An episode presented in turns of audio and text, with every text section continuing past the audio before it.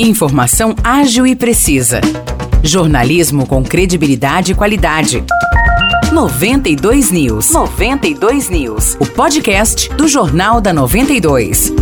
Olá, eu sou Morris Projan e a partir de agora você fica bem informado sobre as principais notícias do dia em nossa cidade e região. No episódio 469 do podcast 92 News, você confere. Um casal foi preso por suspeita de tráfico de drogas na madrugada de sábado, no bairro Santo Antônio, em São João da Boa Vista. Entorpecentes foram encontrados nas partes íntimas da mulher e na fralda do filho do casal, de três meses de idade. De acordo com a polícia militar, os agentes viram o um momento em que um dos suspeitos vendia entorpecentes em frente a uma casa. Os policiais tentaram abordá-lo, mas ele entrou no imóvel. Após muita resistência, o homem foi revistado e os PMs encontraram drogas e dinheiro. Na casa foram apreendidos sete celulares, R$ 95,50 em dinheiro, 43 gramas de crack, pequenas porções de maconha e cocaína e uma balança de precisão. A esposa do homem confessou à polícia a prática de tráfico. Ao chegar na delegacia, a mulher foi revistada e foram encontradas drogas nas partes íntimas dela e três pedras de crack dentro da fralda da criança, que foi entregue ao conselho tutelar.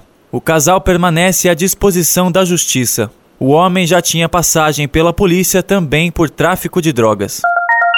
A Santa Casa Dona Carolina Malheiros anunciou no final da última semana que devolveu mais de 13,6 milhões de reais aos cofres públicos após o fim de convênios entre o hospital e a prefeitura de São João da Boa Vista. Segundo a Santa Casa, no dia 29 de abril foram devolvidos 5 milhões 37 mil 817 reais e 3 centavos. Esse valor foi uma sobra da verba que chegou ao hospital por meio de recursos federais, estaduais e municipais para manter o aparato de combate à Covid-19. O dinheiro era destinado à enfermaria, UTI Covid, contratação de médicos, profissionais de enfermagem e também aquisição de insumos. A Santa Casa Dona Carolina Malheiros informou que devolveu, em 30 de maio, mais R$ 1.521.271,12. Essa quantia veio do contrato que pretendia manter o Centro de Atendimento para o Enfrentamento à Covid-19, que na fase crítica da doença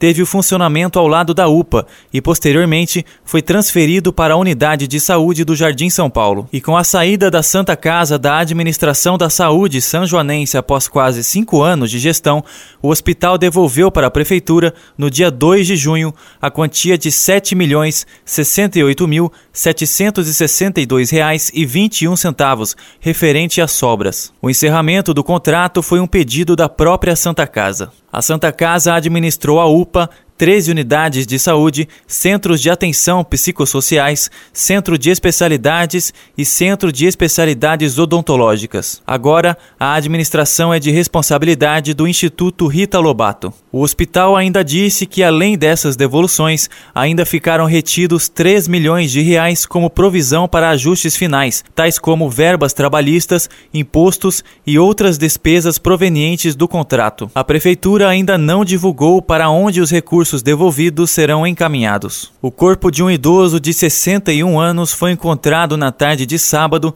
em uma mata na rua Dom Tomás Vaqueiro, no centro de Vargem Grande do Sul. Segundo a Guarda Civil Municipal, um morador encontrou o corpo de Domingos Lucas por volta das 4h40 da tarde e chamou a GCM. Segundo informações iniciais, o corpo da vítima não apresentava sinais de violência. Testemunhas afirmaram que Domingos dormia na rua e pode ter morrido por conta do frio. O caso segue sob investigação. O motorista de um caminhão morreu após o veículo tombar na rodovia João Batista de Souza Andrade, a SP 215, entre Vargem Grande do Sul e o distrito São Roque da Fartura, na tarde de sábado. De acordo com a polícia rodoviária, o acidente aconteceu por volta de 2h55 da tarde em uma curva fechada. As causas ainda são desconhecidas. O motorista, que não teve a identidade divulgada, ficou preso às ferragens e morreu no local. O caminhão carregava defensivo agrícola e, por conta do cheiro forte, o Corpo de Bombeiros e a Companhia Ambiental do Estado de São Paulo, a CETESB, foram acionados. Não há informações sobre vazamento. A Guarda Municipal também ajudou na ocorrência. Os destaques de hoje ficam por aqui. Valeu e até o próximo episódio do nosso podcast. Para mais notícias de São João da Boa Vista e região, acesse 92fm São João.com.br ou siga 92fm São João nas redes sociais. 92